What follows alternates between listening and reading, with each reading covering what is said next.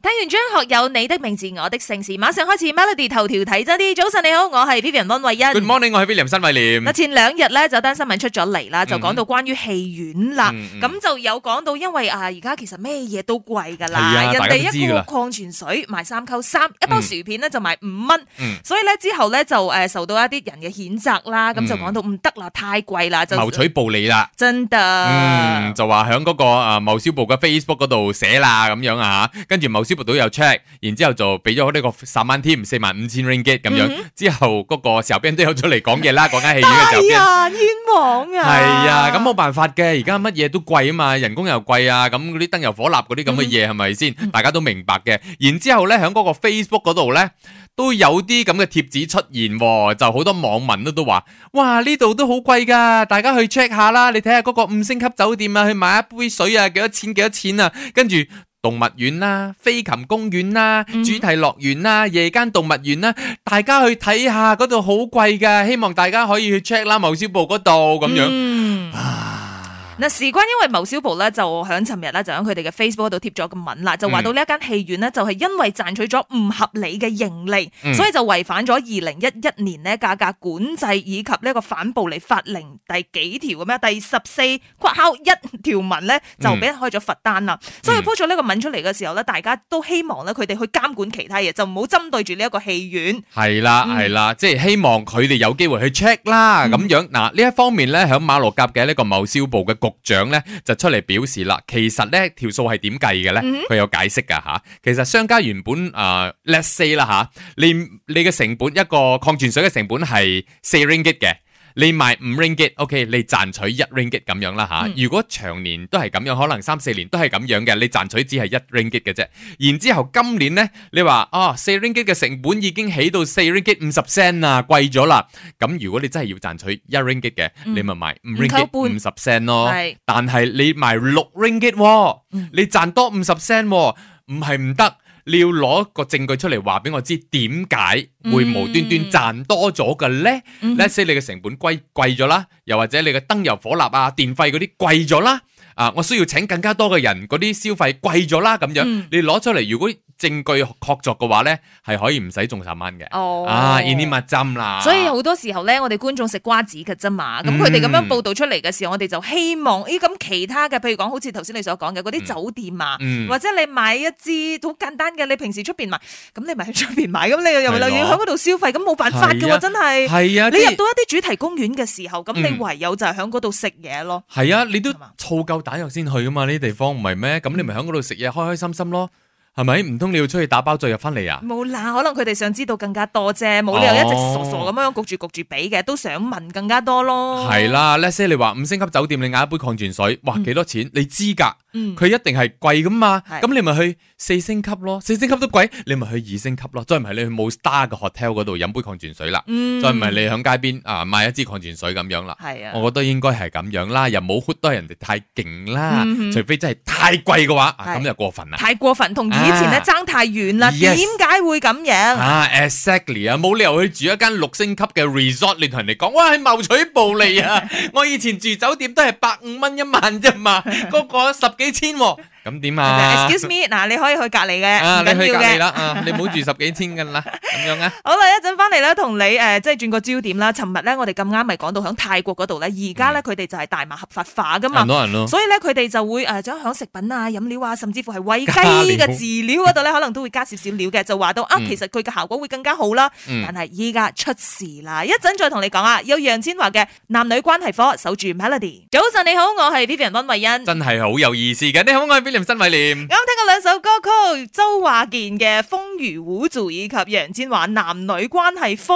哇，我驚啊！睇到呢單新聞，聽嗯驚日乜咧嘢我就飛泰國啦。啊哈，咁樣，因為咧，尋日我哋都有講到嘅最嗯新嘅 update 咧，就係泰國嗰度咧就成為咗響東南亞嗰度咧，嗯啊哼，誒第一個係合法化咗呢個大麻嘅。係啦，冇錯啦，咁甚至乎用嚟養雞添。啊嗯， ，OK，就話到呃誒，可能佢哋就會響誒食品啊或者係飲嗯哼品嗰度咧加入少少咁樣，係啦，佢話少少啫吓。誒就話一啲健康嘅用途咁樣啦。啊，咁其實政府咧點解即係開放呢一個嘢咧，就話正式將大麻由第五級嘅毒品嘅清單嗰度咧消除咧，咁就係希望大家可以去響醫療方面啊，可以用到好多唔同嘅轉變啊，幫補到人哋嘅健康啊咁樣嘅。但係短短一個禮拜裏邊咧，就傳出四個人啊，因為食。到呢、一個誒、啊抽取呢一個大麻啦吓、就非常之嚴重啦，過量嘅過量啦，其中一個人仲係死於心臟衰竭添喎。嗯，哦咁啊，第一同埋第二嘅個案咧，分別就係十七歲啦，同埋二嗯十五歲嘅。咁啊，兩個人咧使用咗大麻之後咧，就出現咗呢個心悸嘅反應嘅，係嗯就俾人送咗去醫院啦。而第三名出事嘅咧，就係一位五十一歲嘅男性，過量咁樣吸食咗大麻之後咧，嗯就好似咦 feel 到嗰個呃即係胸部嗰度咧，好似唔舒服嗯啊，悶悶地咁嘅症狀嘅。咁啊，送入醫院咗之後咧，誒夜晚咧就死於呢一個心絞痛同埋心臟衰竭啦。系啦，冇錯啦。嗱，咁呢啲呢，佢哋係咪真係去抽取呢一個大麻呢？佢未知道，同埋呢一個心臟衰竭嘅男仔呢，呢、嗯個男人呢，係咪真係因為抽取咗大麻而死嘅呢？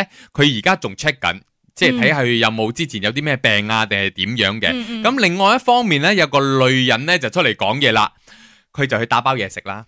三更半夜，佢話我放咗工啦，跟住我打包嘢食啊，跟住一包唔知炒咩咁喂，樣呢啦嚇啊個鬼妹嚟喎，你唔好陰我喎。哦我返到屋企，夾然後夾，跟住食嘢啦，就食食食下咧，就覺得半夜嘅時候咧，個誒腹部好痛啦，嗯跟住頭好痛啦，個口好乾啦，甚至乎係裂咁滯啦，就覺得自己咧係食物中毒又或者食物過敏咁樣，嗯撐咗好幾個鐘，覺得自己唔掂啦，就去睇呢個醫生啦。醫生俾咗止痛藥佢啦，跟住掛咗個無機鹽啊，跟住佢都係感覺到個肚仲喺度痛、頭暈啦，嗯跟住個口係好乾，持續咗三日。佢話呢個感覺非常之折磨人嘅。嗯跟住 check 翻呢，佢先覺得原來我打包嗰包嘢呢，嗰、個食物裏邊呢係有大麻嘅成分喺裏邊嘅。嚇我係對大。麻敏感啊，佢自己唔知，因為呢啲嘢唔係人係啊哋食得噶嘛。當然啦，咁我嗯點知我會唔會敏感啫？咁如就係果咯你就放咗喺個飯嗰堆嘢入邊嘅，嗯就放咗嗯個少量啦咁樣。啊但係如果我敏感嘅話，真係會出事㗎喎。係啊，所以嗰邊好多嘅專人咧都紛紛提醒翻餐館，如果你真係喺嗰啲餸菜嗰度咧，你要侵少少大麻嘅話咧，嗯一定要好嚴格咁樣遵守衞生部嘅相關嘅規定。嗯特別係咧，將個份量咧一定要控制好，而且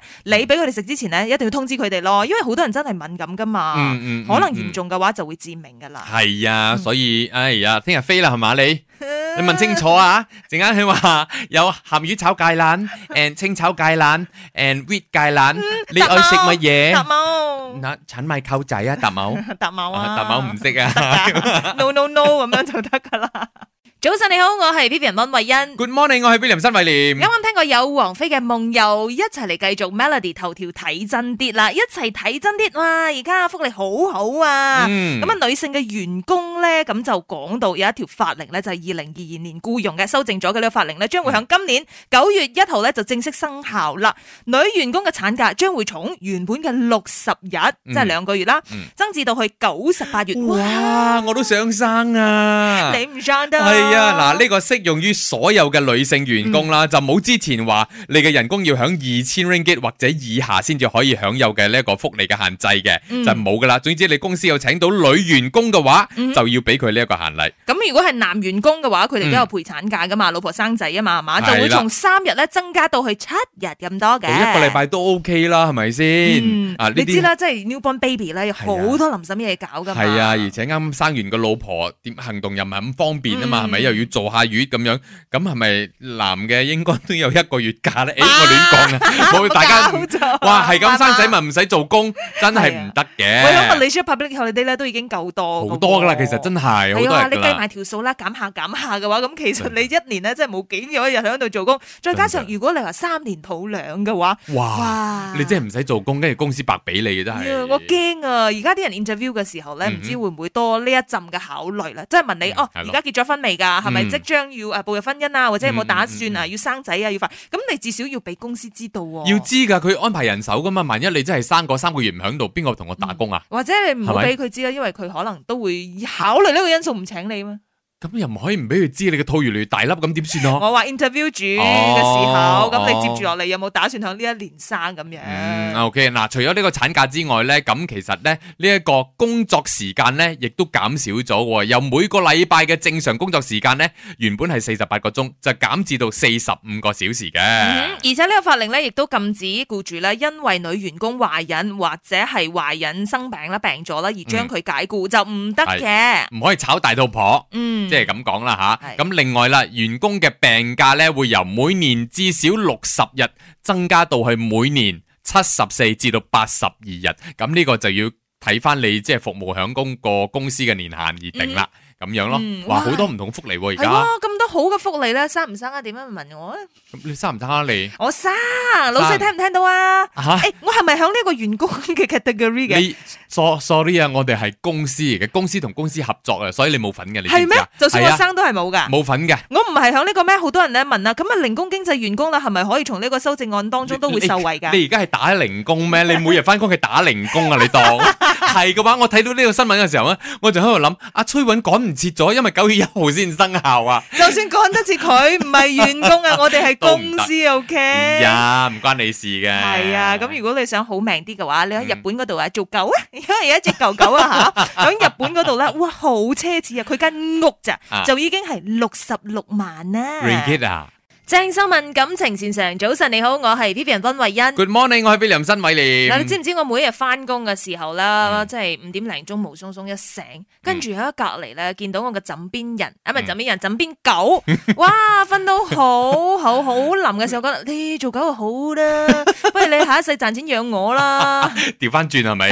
誒錯啊！佢話：誒唔得啊！今次我都未住到一個價值六十六萬 ringgit 嘅狗屋，你都未買俾我啊！六十六萬 ringgit 嘅狗屋啊，唔係呀喺馬來西亞嘅，就喺日本嗰度咧。嗯，冇錯啦，就有一間叫做犬殿啊，因為有個 design 公司咧就設計咗一個真係狗屋，佢搭出嚟咧真係俾我睇落去好似地主公咁 樣啦。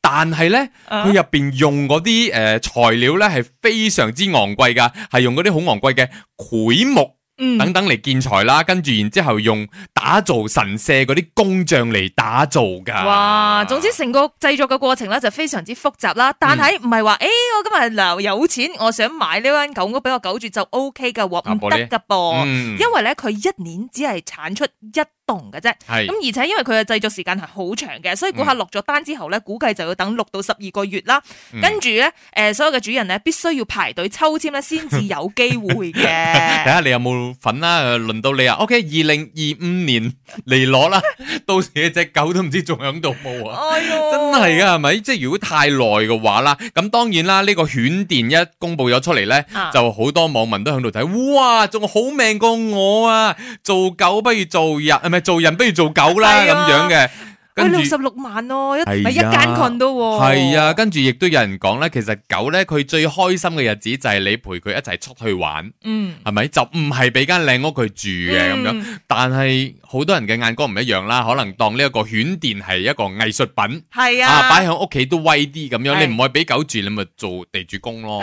有時啲狗好鬼衰嘅，好得意嘅。咁、嗯樣咧，誒你買啲狗屋啊，又或者你買啲枕頭仔俾佢，佢未必中意嘅喎。係啊咁，有時佢又中意自己嗰陣除嘅，係可啊能佢聞下聞下，喂我唔中意呢啲貴格嘢，我太嗯 atas 啦，唔啱我咁樣，呃佢唔住，誒咁點算呢？